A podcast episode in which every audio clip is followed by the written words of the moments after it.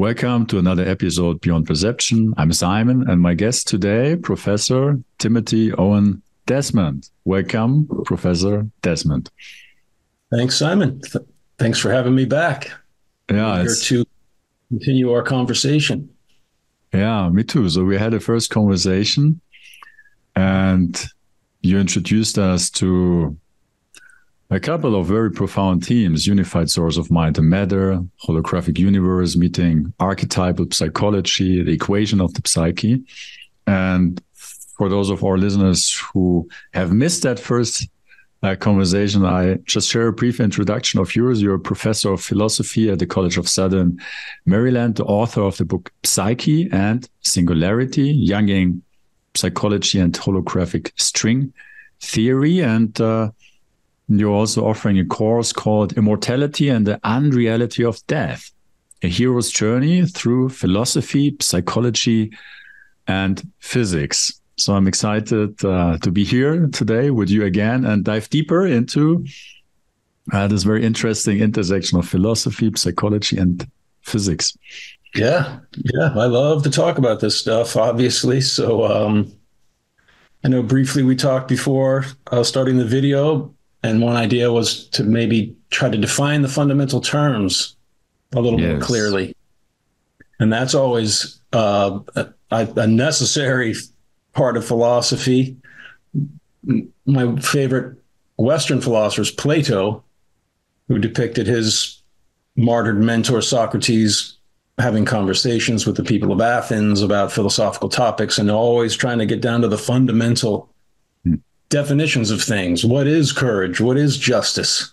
What is the soul? What are these absolute ideas? And they never could do it because you can. All, uh, it's like an infinite regress of words that you can always define the infinite more perfectly. It's never going to be a perfect definition. The medium of words themselves can't fully define any absolute term. But that doesn't mean, according to Socrates' perspective, that we should give up trying to do it. Hmm. And but uh, I, in that class, Immortality and the Unreality of Death, I talk about the Munchausen trilemma, which is an epistemological problem. If you try to uh, define any fundamental term, it runs into one of three unacceptable avenues. The first is the infinite regress. You know, why why does it rain? Because the water falls from the clouds. Well, why did the clouds form? Because water vapor condenses on dust particles and it has something to do with cosmic rays, we're learning. And oh, well, why does that? You know, it can go on forever and there's no end to it. That's why the theologian Soren Kierkegaard said at some point we need to take a leap of faith in God because reason will never be fully satisfied. So the infinite regress is one, circular reasoning is another. Hmm. You know, why is A true? Because of B. Why is B true? Because of C. Why is C true? Because of A. And it goes in a circle. And then the final one is you just at some point declare it to be a self evident truth. Why is it true? It just is. It's the ground of being. There's no further depth to get under it to give a foundation. It just is a self evident truth. So a lot of people have a problem with accepting self evident truths. So, with that preface, I will say that Plato and Carl Jung, following him, had a method of detecting these absolute ideas, which are impossible to define perfectly, by seeking the parallels or the mirror symmetries between the laws of the psyche or psychology and the laws of matter, physics. So that is the key strategy that they had for how physically embodied souls like us can gain access to these immaterial but more real forms of being. And it was to look for these parallels between the laws of psychology and the laws of physics. So, to define the fundamental term now, to get back to the square one of fu- defining fundamental terms, the book, Psyche and Singularity, was originally a dissertation entitled Psyche Equals Singularity. And that is a translation of Carl Jung's leap day letter, I call it. So February 29, 1952, he wrote a letter to a man named J.R. Smythies, and he was writing about the problem of psychic energy. So Carl Jung learned about relativity theory from Einstein himself in Switzerland while both of them were living in Switzerland. So it's not that he was a complete novice. He learned from the, mm-hmm. you know, the horse's mouth. Mm-hmm. And he said if psyche is energy, and if according to Einstein, energy equals mass, E equals mc squared, the units of energy can be translated to the units of mass if you multiply the units of mass times the speed of light squared. Hmm. They're equivalent terms, and they just that's the formula to equate the one with the other. So if psyche has energy, then it must have mass. Then why can't we measure it? So in a previous letter, he speculated maybe because the psychic energy is so tiny, we don't have instruments sensitive enough to measure it. And then he wrote this leap day letter, which I call it, because February 29 is leap day, it happens every four years. He said, maybe we can't detect psychic energy because it's infinite. And then he brought in relativity theory. If something travels at the speed of light, it disappears from space and time. According to special relativity, if you take any object with any mass at all and accelerate it close to the speed of light, well, he says it would be impossible because it would become heavier and heavier, and it would require an infinite amount of energy to accum- to accelerate something. But if you could do it, the internal clock for that object would stop, so time would stop for it, and it would contract in the direction of travel until it disappears at the speed of light. That's called length contraction. So time dila- time dilation and length contraction. That's special relativity faster you go, the slower time goes for you, and the smaller your extension in space is until it becomes zero for both. So then Jung theorized maybe psychic energy sacrifices extension in space by gaining infinite intensity. And he was totally writing in the context of special relativity and general relativity. He talked about the elasticity of spacetime. And he concluded the letter with this equation Psyche equals highest intensity in the smallest space. And what the highest intensity mm-hmm. is, and the smallest space is zero volume. And that's the definition of a gravitational singularity. So that can be translated as psyche equals singularity. So, what is a psyche? What is a soul? A gravitational singularity. Could you just repeat what you said about intensity? There was a little freeze, so I didn't fully understand. Oh, okay, yeah. yeah. Intensity. So intensity for a wavelength of energy is the closer the wavelengths are to each other, the more intense it is. Okay. So the higher the frequency. Yeah. So the highest intensity, his his definition for psychic energy is the highest intensity in the smallest space. So the highest intensity is infinite. Mm-hmm. That's when the wavelengths superimpose on each other. And he'd already in that letter talked about infinite intensity. So he was clearly thinking infinite intensity, and the smallest space is zero volume. It's a mathematical point. So if you have an infinite intensity of energy in a point of zero volume, that's the definition, according to general relativity, of a gravitational singularity, which is also undefinable. but at least you see the correlation that the laws of mm-hmm. math point to the same unknowable point of infinite power that the laws of psychology point to, according to Carl Jung and according to Plato. Jung called it the unus mundus or the God archetype or the self or the one. Plato called it the idea of the good, or he had Socrates describe it as the idea of the good. It's the source of light in the material world and that means the source of everything, and it's the source of truth and consciousness in the psychic world. And the goal of education is to open the eye of the soul to the idea of the good, this infinitely brilliant source of all matter and all consciousness. And Jung's equation for that is psyche equals highest intensity in the smallest space, which can be translated to psyche equals singularity. And when you do that, then the laws of psychology and the laws of physics superimpose on each other perfectly. It's this point for point match that I believe we've reached this point in history where we have fulfilled the game plan Plato set out. For example, in the Republic, to study the ascending dimensions of the material world, linear ge- arithmetic, two dimensional plane geometry, three dimensional solid geometry. Then the study of time is the periodic movement of three dimensional solids, which is astronomy, planets orbiting, and vibrating strings, vibrating flutes. That measures time. And then, then when you see the mirror symmetries between those math, eternal mathematical rules that describe those ever changing material objects, those mathematical eternal forms are like the shadows of the higher level of the absolute ideas imprinted on the soul. And all of them originate from the ultimate idea of the good.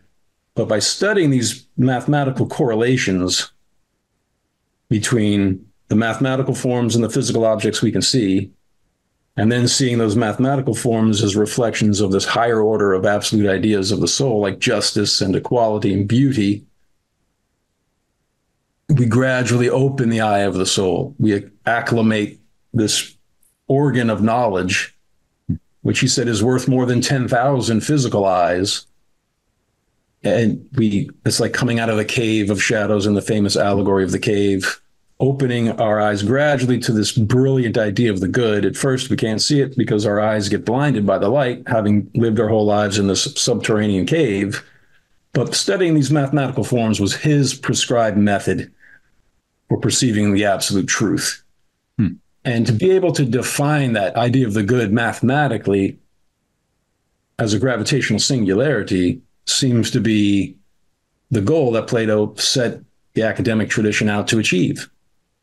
And it seems to me Carl Jung in that letter, the Leap Day letter, kind of brought that to fruition. And then if you just translate it as psyche equals singularity, and then you add holographic string theory, which was developed after Jung died, then that really, I think, completes the picture. So it's an exciting time hmm. to be alive because I think Plato's academic plan succeeded despite the best efforts of some of the academics who helped bring it across the finish line, which is a great irony. Leonard Susskind is the, one of the founders of holographic string theory, and he presents it in an atheistic light, kind of as the absolute evidence against the idea of some intelligent cosmos. So I, that extreme irony to me is more evidence hmm. that the God archetype is behind this, because I think that's one of the attributes of God is irony. And certainly in, in Socrates, that's embodied. Mm. He's very ironic. I think God's very ironic. It's very fascinating. So you mentioned a couple of terms. Um, you defined psyche, but then also my question: Does psyche equate consciousness? Equates soul? Equates God archetype? Yeah, that's a good question because a lot of people define like spirit and soul, and there's these subtle differences. But psyche, I'm using the word soul, and that's the self. That each of us, I believe, and this is what Plato was teaching, is the, a reincarnating psyche or a reincarnating soul. That we inhabit these material bodies. We are one with these material bodies in the sense that we are one with all material energy. But this form that this material energy is temporarily taking and it's ever changing. It's never the same from one second to the next. It's not like this is an enduring thing. This is a process that's always changing. The soul is eternal and it's experiencing the illusion of change because we're embodied in these holographic illusions. But um, well, to, to get to holographic string theory, the bottom line for that theory, in a parallel with Plato, mm-hmm. is it says that the past, the present, and the future, every bit of information that describes the whole history of the universe, is recorded at each point of this encompassing sphere, where, from our perspective on Earth, space time is expanding away from us in, in every direction at the speed of light. When that's the if you go beyond that border, you can't get back into the universe because nothing can go faster than light, at least under normal circumstances and holographic string theory says the past, the present, and the future of the entire universe is recorded at each point of this encompassing sphere as if on a holographic film. And it radiates back in with the cosmic microwave background radiation, the echo of the Big Bang, on these elastic fundamental strings of energy. And that creates the three dimensional illusion, which Leonard Susskind calls a cinematic hologram, a holographic movie. So that means wherever you are, you're in the center of the universe. Well, yeah, that is a implication of general relativity. Wherever you go, from your perspective, you're the center of an expanding universe. Hmm. So, for and, wherever you go, from your perspective, you are the singularity of the Big Bang. And I have another question. Um, so, what I, what I'm hearing you say, there's you could say this this transpersonal self manifesting through each one of us, and is that what you refer to as soul, or is this an individual like expression of that God archetype? Is there a distinction, or is do you refer to both, or the, the same yeah. as soul? That is a fundamental philosophical question that gives birth to different branches of philosophy. Yeah. In Hinduism, for example, one side, Shankara, would say the individual soul is like a doll made of salt. And if you put it back in the ocean, it dissolves back into the one. And this is this impersonal Brahman. Hmm. But after Shankara, there was, in, this is the Vishnu worshiping branch of Hinduism called the Vaishnavas. In the Middle Ages, there, it was called the Vaishnava Reformation. And they said no, there is some reality to the individual soul also. So Atman is the word for an individual, particular subjective perspective, a personal soul, like an individual self, a little atom of self awareness. And Brahman is the ocean of waves of potential being. And Erwin Schrödinger, for example, one of the co founders of quantum physics, said that particle wave of the Atman Brahman equation is reflected in the particle wave paradox of quantum physics. If you observe a particle, it's there. Mm-hmm. This is the two slit experiment. So part, the particle is Atman. Yeah, the particle nature. So if the material world is a reflection of the spiritual world, which is this fundamental epistemological strategy that Plato set up and that Jung and Wolfgang Pauli, another co-founder of quantum physics, mm-hmm. inherited, if that's the case, then what's the reflection in the material world of the individual soul, if if there is such a thing? And then that would be quantum physics, particle and wave. The individual subjective personal side is there, but only under circum- certain circumstances. And the impersonal wave so, merged in the ocean is the other side. And they're both simultaneously true, but they're mutually exclusive ways of looking at the same thing. So it really depends on from where you are watching.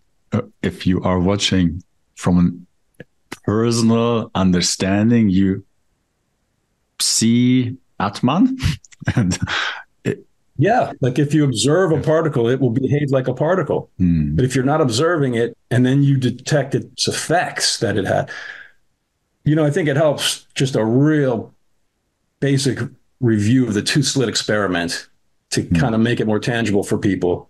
So they notice that electrons sometimes act like waves and they sometimes act like particles. For example, if you have a flashlight and you shine it around the corner of a hall, a little bit of that light will go beyond you know, the straight line that would be, you would think would be blocking the light because it's a wave and it spreads out a little bit. Whereas a machine gun of bullets would only be able to go in a straight line.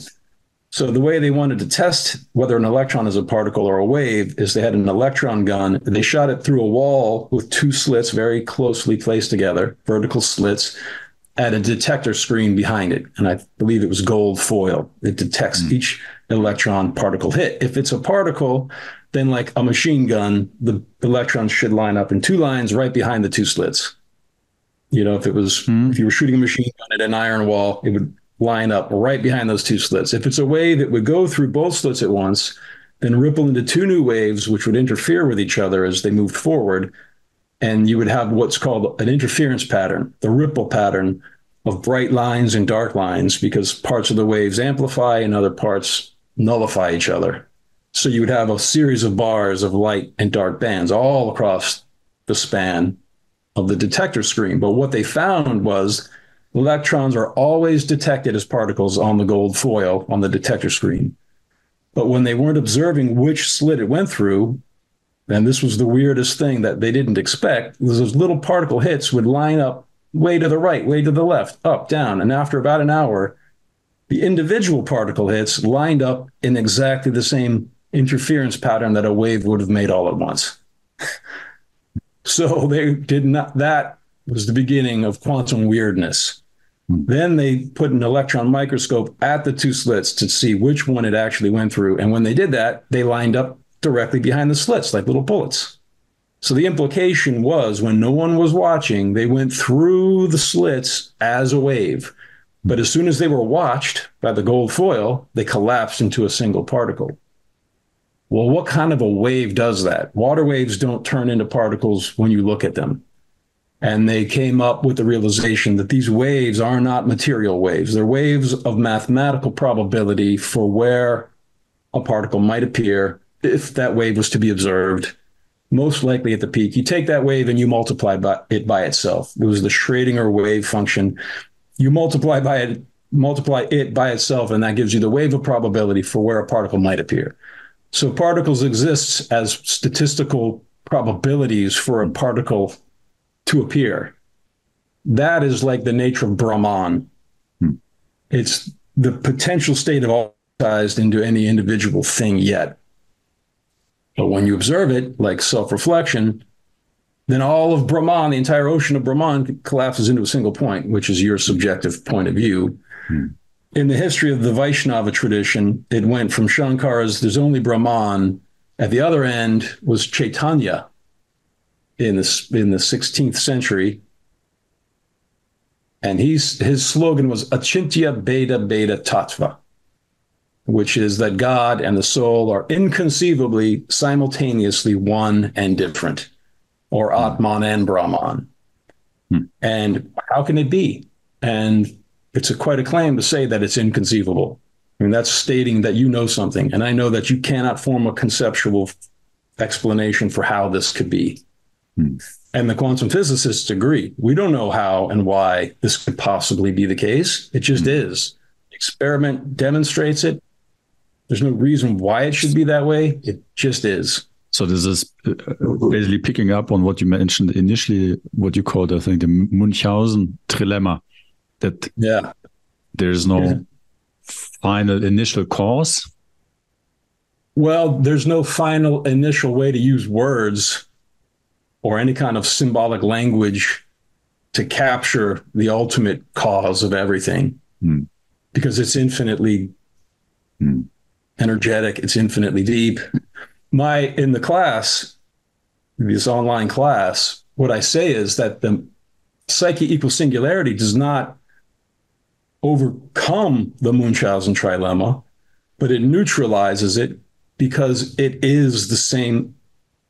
The Munchausen trilemma, I say, is the God archetype manifesting in the realm of epistemology, which is the, the field of knowledge, studying what is knowledge? How do you gain knowledge? That's the study of knowledge itself. And I believe God manifests most precisely in the field of epistemology as the Munchausen trilemma. And I believe God manifests in the realm, at least in the, the realm that sees mirror symmetries between psychology and physics, in the psyche equal singularity equation, which is just another way of describing the Munchausen trilemma, because the gravitational singularity is an infinite regress.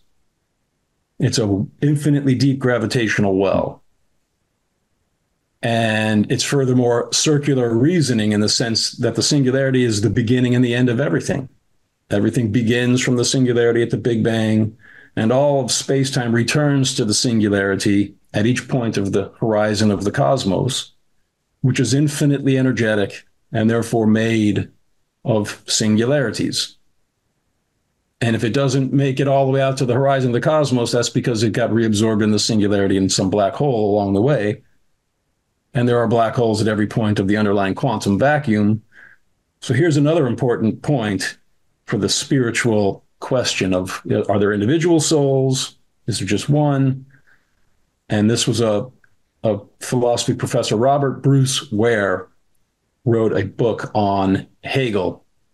And he pointed out that Hegel's concept of the idea, which is just another word for God, Hegel himself says that, that Hegel's definition of the absolute idea is the same as a gravitational singularity, according to general relativity and according to quantum physics, which says that there's a singularity at every point of the quantum vacuum.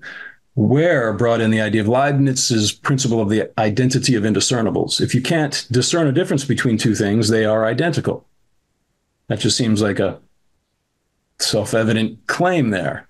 But if you apply it to gravitational singularities, it takes an interesting twist because you can have black holes all over the place. And we've been observing their gravitational effects very closely since, God, when was the first photograph of a black hole? 10 years now. It's, it's the new era of black holes are widely accepted. And You can't observe a black hole because space and time stop at the event horizon, but you can observe the gravitational effects, and they're obvious to see so there's black holes everywhere in the center of every galaxy. There's small ones within each galaxy. Quantum physics says there's a tiny, tiny one at every point of space-time in the quantum vacuum. And there was the Big Bang singularity. So there appears to be innumerable different singularities, but they're all structurally identical, which is a point, a mathematical point. So you can't differentiate them by their structure, by their shape or their size. And they're furthermore all outside of space-time because of the laws of relativity theory. A point of infinite density is equivalent to a point traveling infinitely fast. Well, all you have to do is get to the speed of light, and space and time stop for you, as do the laws of physics. So they're all outside of space time. Therefore, they can't be differentiated by their different appearances within space time. So therefore, they're all one. They're, they're, uh, they're many, they're manifesting in all different points of space throughout all ages and yet they're all simultaneously indistinguishably one. And that I think is the relationship between each individual soul and the mm. supreme soul mm. or God. So Carl Jung believed in God. He said in those famous BBC lectures, you know, and he was a, just before he died, he goes, I don't, he goes, I don't believe in God. I know.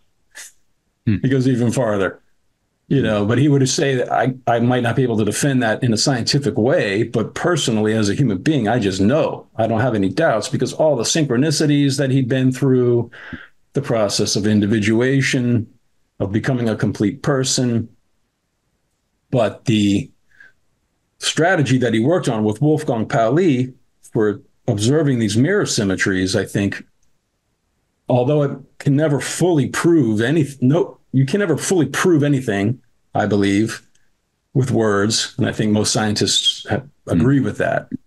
But you can test a theory again and again and again. And if it passes every time, it gives you a good reason to believe it's true.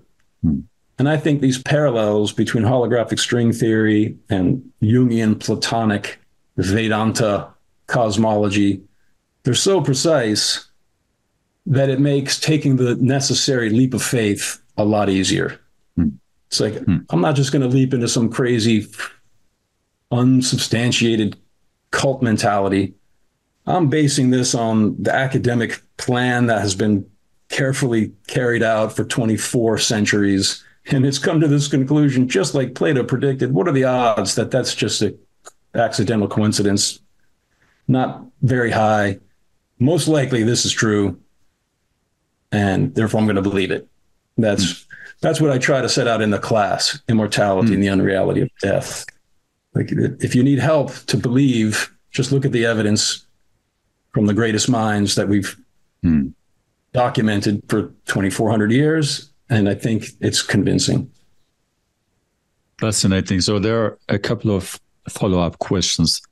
At first, so what I understand, psyche equals um, uh, uh, a gravitational singularity that yeah. could mean individual soul it could be god soul it it it encompasses both and yeah. also equals consciousness. Uh, before, when you talked about the allegory of the cave, you mentioned shadows. So, and and also in a way, um, something or someone becoming more conscious or um, awakening from a shadow. How does that relate to this equation, if it does? What is unconscious? All right. Well, it, it relates to this equation, the allegory of the cave, which is, I, I mentioned the two slit experiment, which I think everybody should know. And I think also everyone should know the cave allegory. If you're going to get one thing out of Plato, it would be the cave allegory. So in book seven of the Republic, Plato starts out at the end of book six, he has his out his divided line analogy. And I talked about this before. He took reality and he said, imagine a line divided into two unequal parts, one bigger, one smaller. Now divide each of those segments by the same proportion. He never gave the proportion. Some people think it's that proportion phi is I believe it's 1.6. It's the one that you find in nature everywhere. But at any golden rate, ratio. four seg. What is it? I think it's the golden ratio, right? Well, yeah, you're yeah, 1.6 right. something. Yeah. Yeah. So I've read articles where that's they believe he was alluding to that. But at any rate, the smallest segment at the bottom, if you look at this as a vertical line, is the material. Is is so the bottom. You take a line, you segment it with a bigger section and a smaller section. The bigger section is the spiritual eternal world, and the smaller section is the physical temporal world. Then you divide each of those segments again by the same ratio. So you have two segments of the material world and two segments of the spiritual world. The smallest bottom segment of the material world is the world of shadows, two dimensional shadows and mirror reflections, like on the surface of a puddle of water. Those are reflections and shadows of three dimensional solid objects, like trees and people and physical things in the three dimensions of space. So that is the totality of the material world. Those three dimensional objects are like shadows or mirror reflections of the eternal mathematical forms, which is the lowest level of the spiritual world. Like all of the different triangles are a reflection of the Pythagorean theorem you know, all of these right angled triangles, they all follow the same archetypal rule as the a squared plus b squared equals c squared. So the mathematical forms that describe the three dimensional physical forms, those are the lowest level of the eternal spiritual world, and they are like shadows or reflections of the highest level of the spiritual world, which are the absolute ideas imprinted on the soul, which Carl Jung called the archetypes of the collective unconscious. So if you study these mathematical forms that are mirrored by the physical forms, then you're looking at the reflections of this higher order of form that you're trying to open the eye of your soul to see. And when you start to see these correlations, ultimately you'll open the eye of the soul to the at the top of the line in a, in a category all its own is the idea of the good. It's beyond being. It's the source of being, and therefore it's beyond existence itself. It's this ultimate thing to be seen. So then he takes this divided line analogy and he puts it in the cave allegory, which makes it a little easier to understand. And he says, Imagine a prisoner taken down at birth to an underground cave and shackled head to foot and forced to look at the back wall of a cave. Behind the prisoner, and there's a line of them, is a wall that goes halfway up to the ceiling. Above the entrance to the cave in which is to the back of the prisoners, is a blazing fire. And guards walk back and forth in front of the wall so that their shadows are not cast on the back wall, but they carry puppets up on sticks, silhouettes, cut out objects like a tree or a rabbit or all the natural objects that you would see. And they walk back and forth, and the prisoners look at the shadows and they think that's reality. They see their own shadows of their own body and they think that's reality. They don't understand there's a three dimensional world. And they pride themselves on predicting which shadow will come in which sequence. And they, they get really excited about who's the best one at predicting, you know, tree, it'll be tree, rabbit, you know, hmm. ball, whatever. Then somebody comes down from outside the cave, cuts the shackles off of a prisoner, turns him around, and says, Look, behold. But he can't see anything because the firelight blinds his eyes. He thinks he's going insane and that he's being attacked. Then that person drags the prisoner up, up the rough and steep ascent to the outer world. And then the sunlight really blinds this prisoner. And they're completely bewildered and they wish that they could just be back in the cave and have comfortable eyes and see reality again. But gradually, the prisoner can see things at night, you know, dimly in the moonlight, certain things. Then the prisoner can look in the puddles and see reflections of the moon and the stars. And then at the daytime, can gradually open he can gradually open his eyes and see things until finally he can look at the sun itself directly, at least for a glimpse. And then he realizes, oh, that's the source of everything and that cave was just this abomination. And then the person who freed him says, okay, now it's your turn to go back in the cave and return the favor and release another person. Then that person goes back in the cave. Now they can't see because it's too dark and they're bewildered. They can't see the shadows. Everyone thinks they're insane and blind. Mm. And when that person says, yeah, well, you're just looking at shadows, come with me, I'll show you the light. They would rather kill that person mm. than allow them to make them blind and insane as they appear to be. But then gradually that person's eyes get accustomed to the darkness, and then they can predict the shadow sequence 10,000 times better than any of the prisoners because they just turn around and they can see the guards lining up and they say, oh, okay, it's going to be, you know, tree, rabbit, bush, rabbit, and they can hmm, list hmm, hmm. them. and that's just because they can turn their head and see. So that's the cave allegory. This world, says Socrates at the end of the allegory, is like shadows on the wall of a cave. As the shadows in the cave are to the people outside of the cave, so is this whole world of three dimensional forms under the, the sun, just like shadows in a cave compared to the eternal world of absolute forms. And that the sun here is a reflection of the idea of the good, which is the source of everything. Now, Brian Greene, a famous string theorist, who supports Leonard Susskind and Gerard 't Hooft. Those are the two who came up with holographic string theory. He says holographic string theory seems to turn Plato's cave on its head because holographic string theory says the reality, the eternal forms, are on the two dimensional horizon of the cosmos. And the illusion is the three dimensional, seemingly more real forms that we embody. He says Plato was right, but it seems to be reversed there is a realm that's eternal, and this is a shadow of that realm, but that's two dimensional, and this is three dimensional. But then if you look into near death experiences, for example, like the one Plato discusses at the end of the Republic, which also includes the cave allegory, or Carl Jung's, souls, when they die, they can leave the body and they can go out to that horizon of the cosmos. It's literally where Carl Jung said he went in 1944 when he had a he broke his foot, he had a heart attack, and then in Memories, Dreams, Reflections, his autobiography, which came out in 62, a year after he died, he said he rose above his body, he's looking down at his body, looking at the hospital, looking down at Earth. He's a thousand miles up in space. He encountered this huge temple hollowed out from stone.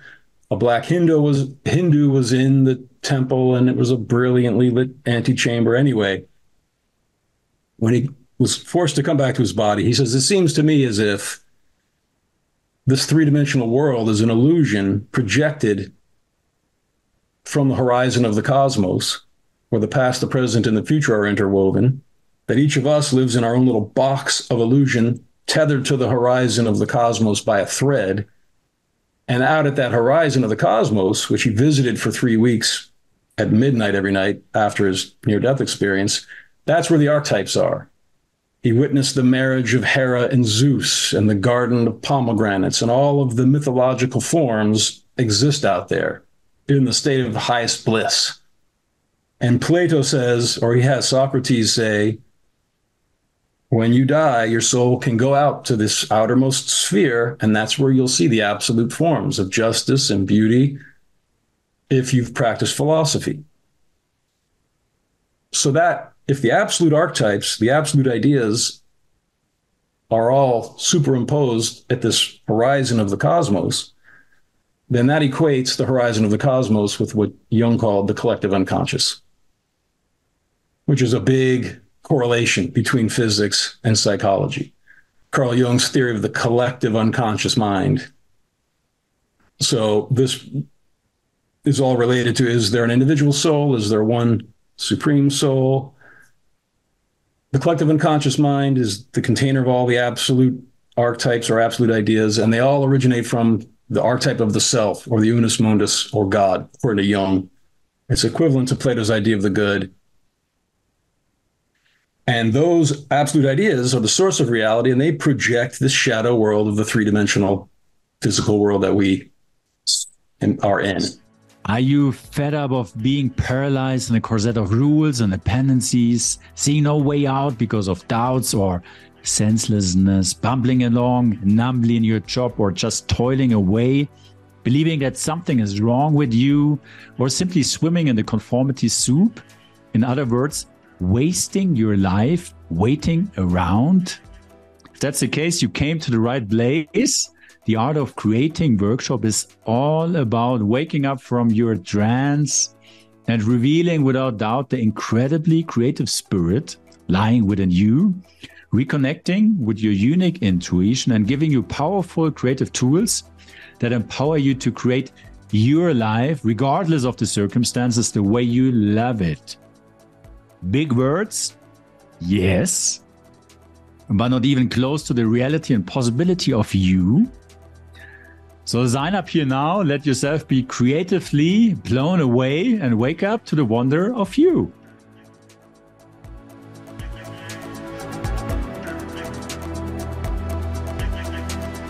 So is then the collective unconscious equaling the universe minus my personal conscious awareness? No, the, the collective unconscious contains your personal experience. The collective unconscious but, uh, but, uh, is but unconscious means that something i'm not conscious of. Oh yeah. Yeah. You and i both are practically unconscious of everything. So, so that, our... that's that's why I'm, why I'm, just thinking. So yeah. the collective unconscious is everything minus what i'm conscious of. Um i see what you're saying. So uh, the whole existence minus my my own personal conscious awareness is collective unconscious. Right but i wouldn't subtract your personal individual experience. I would say the collective unconscious even though you're conscious of it it also contains your experience of consciousness okay according to holographic string theory, every bit of information that describes anything that ever has ever or ever will occur in the three-dimensional volume of the universe is recorded perfectly at each point there. It, that's the reality. And it's our experience here is like a, a movie being played from the film out there. But that film according to Carl Jung, also records subjective psychic experiences, which are correlated with these physical experiences. So the collective unconscious, the word unconscious is kind of deceptive because the collective unconscious is all consciousness of everyone, including the so called inanimate particles, whatever an electron experiences is also experienced there simultaneously. So everyone's individual subjective perspectives are retained with perfect, in perfect detail and experienced simultaneously. And that's the difference, I think, between the supreme self and each of us little individual selves. So God is all of us, but we are each hmm. only us. So is then is there then a process of becoming more conscious, wherever yeah, that might Carl, be? Yeah, Carl Jung called it individuation. Hegel called it freedom. And Hegel, um, I've been working a lot with Hegel recently. He defines spirit as the opposite of matter. Matter, he said, the substance of matter is gravity. And the definition of matter is it's made of discrete parts and it's always seeking a center outside itself. And therefore, it's not free because it's compelled towards something outside of itself. Spirit is also compelled toward a center, says Hegel, but it has its center in itself. And therefore, it's free because it's self contained and independent. And matter seeks its destruction in the ideal form of its own unity, which is spirit. So if you identify spirit with a gravitational singularity inside a black hole, that makes sense of what Hegel was saying, because all the discrete bits of matter do seek their destruction and therefore their ideal unity in the gravitational singularity. And the process of becoming self aware, says Hegel, the best way to learn what spirit is or psyche is to contrast it with its direct opposite, which is matter. Plato said the same thing. Study these mathematical forms which describe the physical world. They are mirror reflections of the higher level of absolute ideas imprinted on the soul. If you want self knowledge, you have to learn about these absolute ideas. And that's just a ladder to get you to the ultimate idea of the good or the self or the God archetype. So Jung and Wolfgang Pauli, they said the same thing. Plato said it, Hegel said it, Wolfgang Pauli and Carl Jung said it. And Pauli and Jung added the additional clue that the self archetype, the supreme self, is the archetype of wholeness through the union of opposites.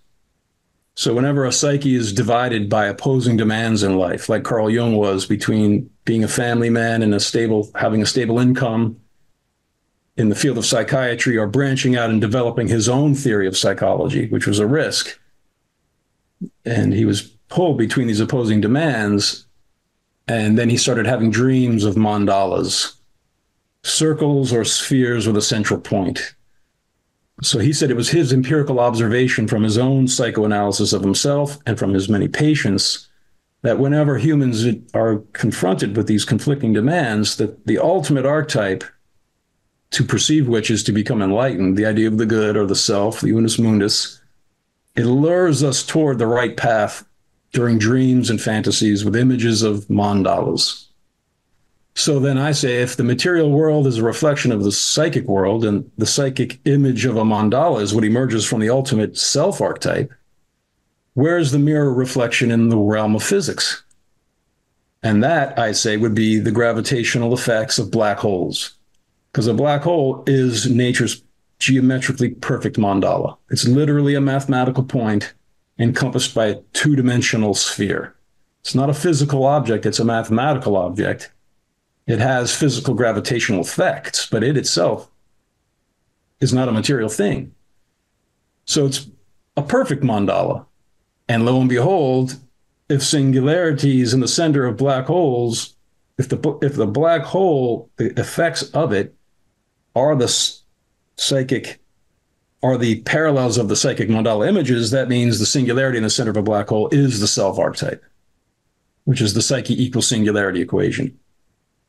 So for Carl Jung, keeping that in mind, the goal of individuation in life, he says, usually in the first half of life, you have to just make things happen. You know, you're you're compelled by your instincts to reproduce. Most people, you got to get a job. You got to embed yourself in society and get along with the rules and all the people and learn how to do that.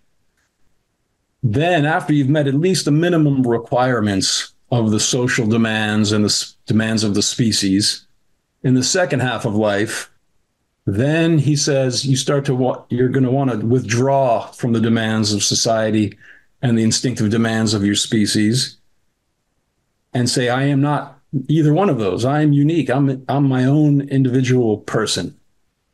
And then you want to re-embrace society and the species after coming to the realization that everything comes from the self archetype, the mandala producing self archetype. And when you realize you are participating in this supreme archetype, as is everyone else and everything else, then that is a state of wholeness through the union of opposites or individuation, self realization, which is a continuous, you need to continuously revive it. It's not you get it once and you've got it, like riding a bicycle.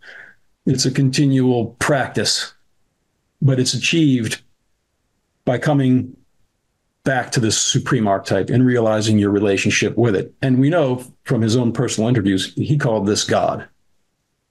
So coming to a relationship with the supreme self is the goal of each individual self. And that supreme self, like for example, in the class Immortality and the Unreality of Death, I talk about why did Jesus say when someone asked him, Moses gave us 10 laws, how many do you give us? And he said, two. And the first is love God with all your heart and soul and strength. And the second is like the first, love your neighbor as yourself. Hmm. And I say that order is important because if there is God and God is everyone, then to love your neighbor as yourself, you need to realize that you and your neighbor are all united in one supreme self. Hmm. Hmm. And if you do that, then your instinct of self love should automatically apply to everyone else because you instinctively love yourself. You don't have to try. You feed yourself. If someone tries to stop your breathing, you will instinctively fight to breathe and protect your own life. So we might have negative opinions about ourselves, but in the, the bottom line is we love ourselves mm-hmm. enough to bring us these many years into into existence. Mm-hmm. If you literally believe intellectually that we are all part of one supreme self, then that powerful instinct of self love should expand. And you will love others without any kind of attempt or moral pride about it. I don't think anyone's proud of loving themselves. I mean, some people are. It seems ridiculous to me. It's mm-hmm. kind of like, uh, you know, you got to love yourself. It's like, you already love yourself, probably too much. Mm-hmm. But um, it's a stable instinct. And if it can be projected onto others automatically, then that seems to be the state of mind that people like Jesus Christ were trying to pass along. And I believe it comes from believing fully that we are all part of one supreme self, which other philosophers would say, nope, that's absolutely wrong. There is no individual enduring self. It's a continuously no. changing process, and you're caught up in an ego. so there's a individual process of becoming more self-aware, which is happening within what you call or Jung calls collective unconscious, which which to my mind points at it's still all unconscious. So, well, so, so, is there an actual process of becoming more conscious if it's happening with what is labeled as collective unconscious? Right. Yeah, that's another important point that inevitably will come up in this conversation. And this is where I'm comparing Hegel and Jung. Hegel focused on the collective evolution of the human spirit in general, which is just a manifestation of God's spirit. So if the microcosm reflects the macrocosm. And if each of us has to go through a process of individuation, a process of self realization, does that imply that God has to go through a process of self realization? And if so, what does that say about God's omniscience? I thought God's perfect. God doesn't need to achieve anything, it's all achieved. So Jung talked about it and Hegel talked about it, that Jung called it the pleroma, which he identified with the horizon of the cosmos. And Hegel just said all of the phases of God's process of self realization occur eternally and simultaneously. God does experience what we experience as a process of self realization. But the difference is we experience it point by point, leaving the past and having not yet experienced the future, whereas God experiences each phase simultaneously and it's continuously achieved and yet at the same time it's continuously occurring. I think one way to help understand that is if you the the metaphor of a firebrand a stick that you light on fire and then you spin it in a circle rapidly. If you spin it really quickly it looks like a continuous circle. If you were to spin that at an infinite rate, it actually would exist at each point simultaneously. But it wouldn't be a static circle. It would be accumulating at each point an infinite number of times at each instant. And I think that's more like God's process of self realization. It's occurring at an infinite rate so that God is infinitely more self aware at each moment in such a way that when he achieves, or she, or however pronoun you want to put on God, achieves, it's achieved at an infinite rate and therefore thrown into the infinite past so that it always was.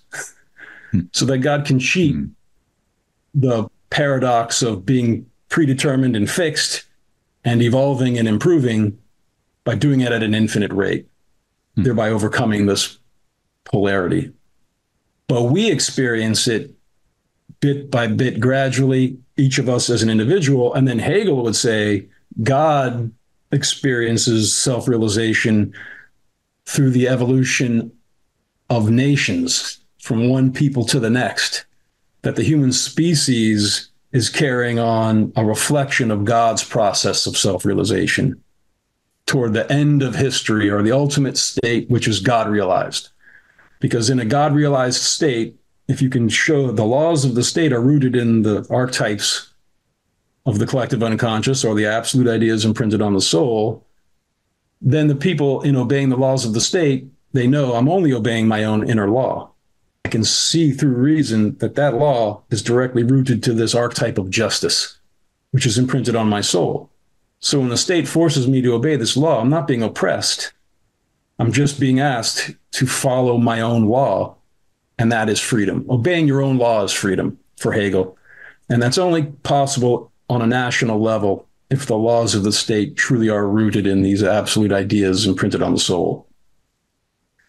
And that's an individuated state, which is a reflection of the individual. So the psychology of the individual is paralleled by the psychology of the nation. Hegel and Jung both agreed with that, as did Plato in the Republic. The whole dialogue is based on the assumption of if we want to find justice in an individual soul, let's expand the project and imagine an ideally just city state on the assumption that the city is an expanded version of the individual. It'll make it easier. And then in the Republic, they develop the ideal just, the ideally just city, to do which you must have the ideally enlightened leaders, the philosopher king, and the process of educating them is perceiving these mirror symmetries between the mathematics of the material world and the absolute ideas.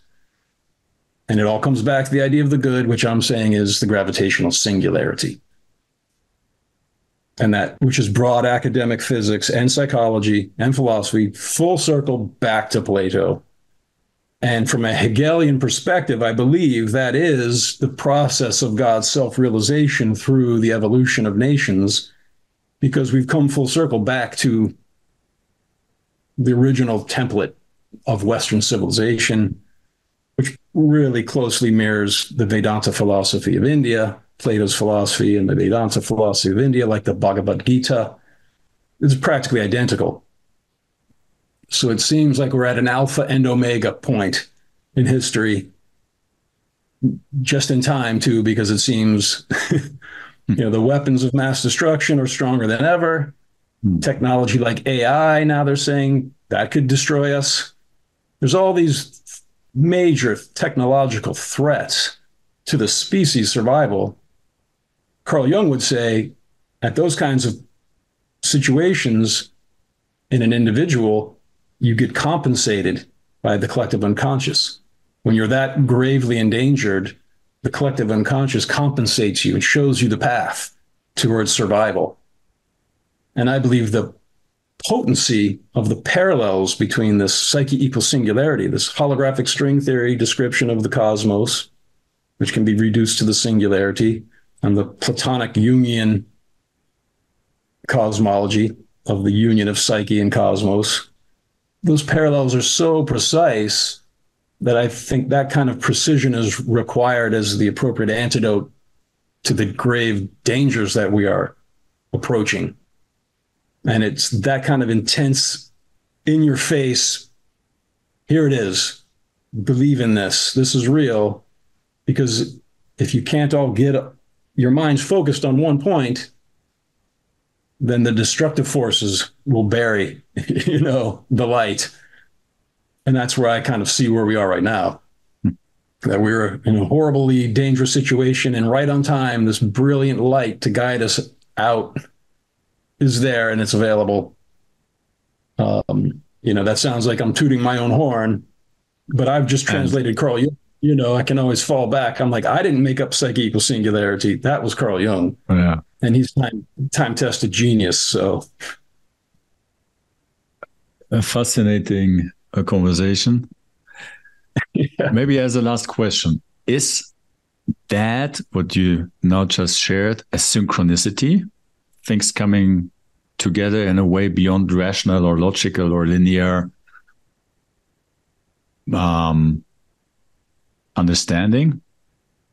Yeah, I would say so. Actually, I do say and, so in the class, immortality and the unreality of death. And maybe as uh, maybe uh, maybe to complete our conversation for today, and I think we will have, if if you like, more to follow up in another conversation, possibly. But what is a synchronicity? Is there a science to synchronicity? Yes. Carl Jung and Wolfgang Pauli specifically worked together on that idea of synchronicity. So Pauli experienced them comically, as was well known in the physics community, that whenever he would show up, experimental equipment would break down. It would it was like this magical thing that there was one story I forget the other physicist involved, but he locked the door and he would not let Pauli in his mm-hmm.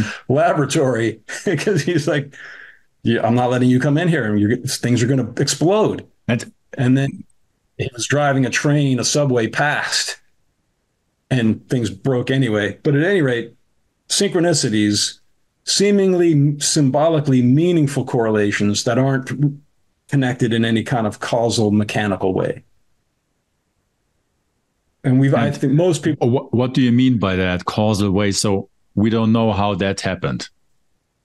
Well, yeah, physical causality.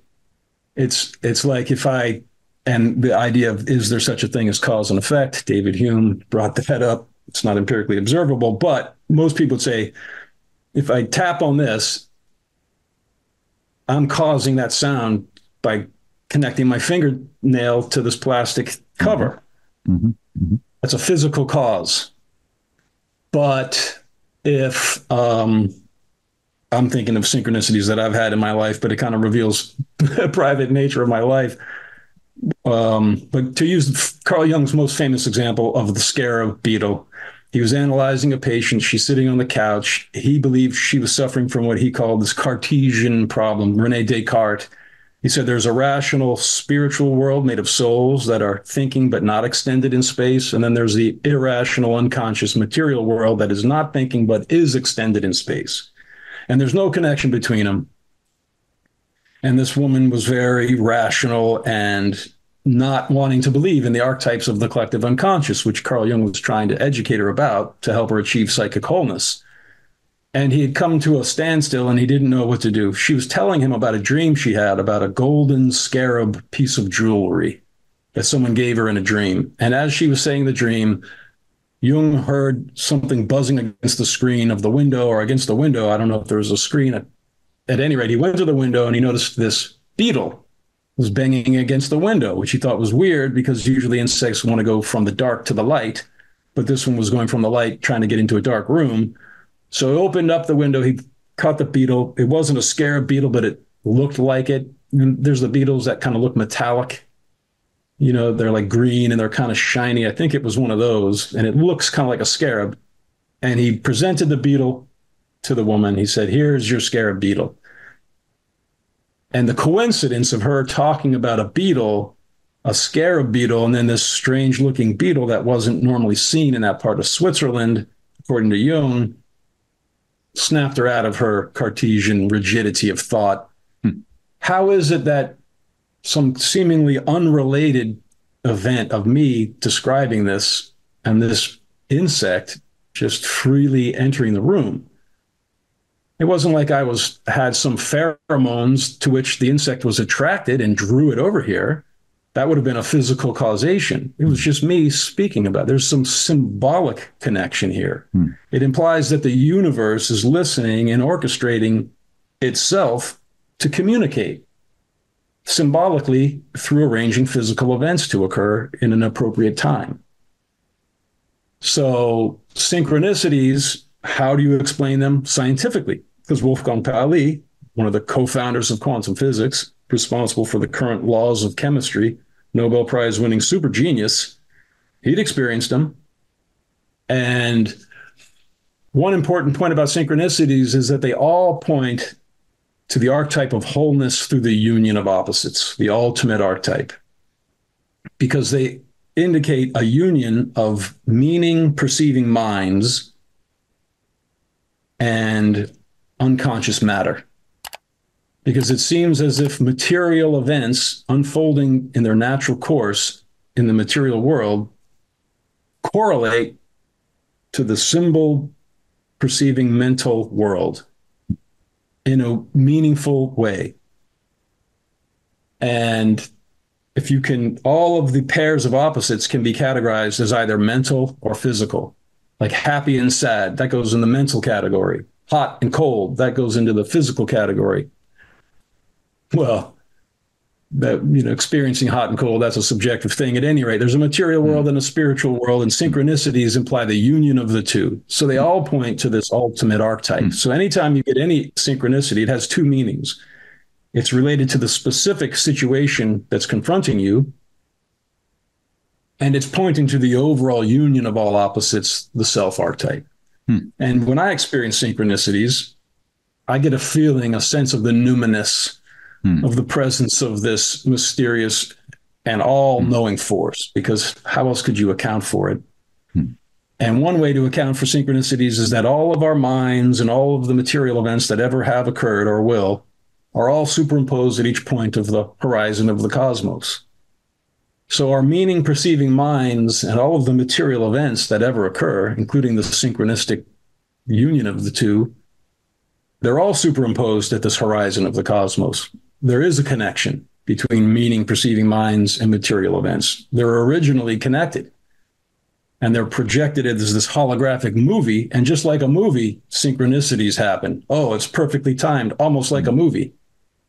Well, I believe this is a movie. Hmm. And all of those events are already united at this horizon of the cosmos, which I believe is just a definition of one aspect of God. So the, the central singularity correlates to the conscious ego, and the horizon of the cosmos is the collective unconscious.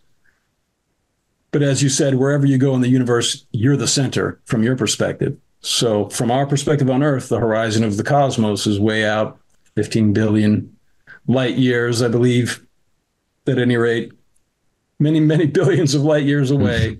Mm-hmm. But if you're out there, on a planet that we perceive there, then you see yourself as the center, mm. and Earth is at this infinitely energetic horizon of the cosmos. But the union of this central singularity or conscious ego and the collective unconscious and this dynamic relationship between how they can flip into each other, that is God.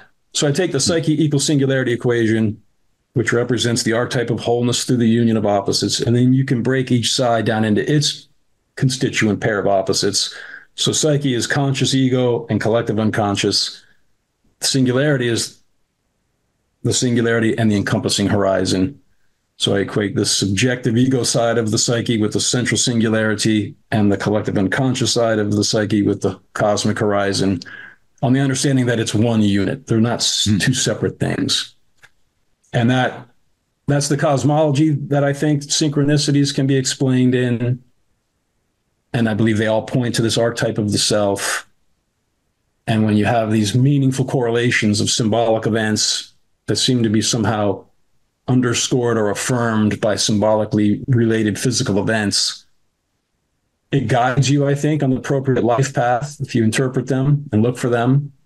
And I think it gives you a little glimpse of a kind of a direct touch from God hmm. to be communicated with like that.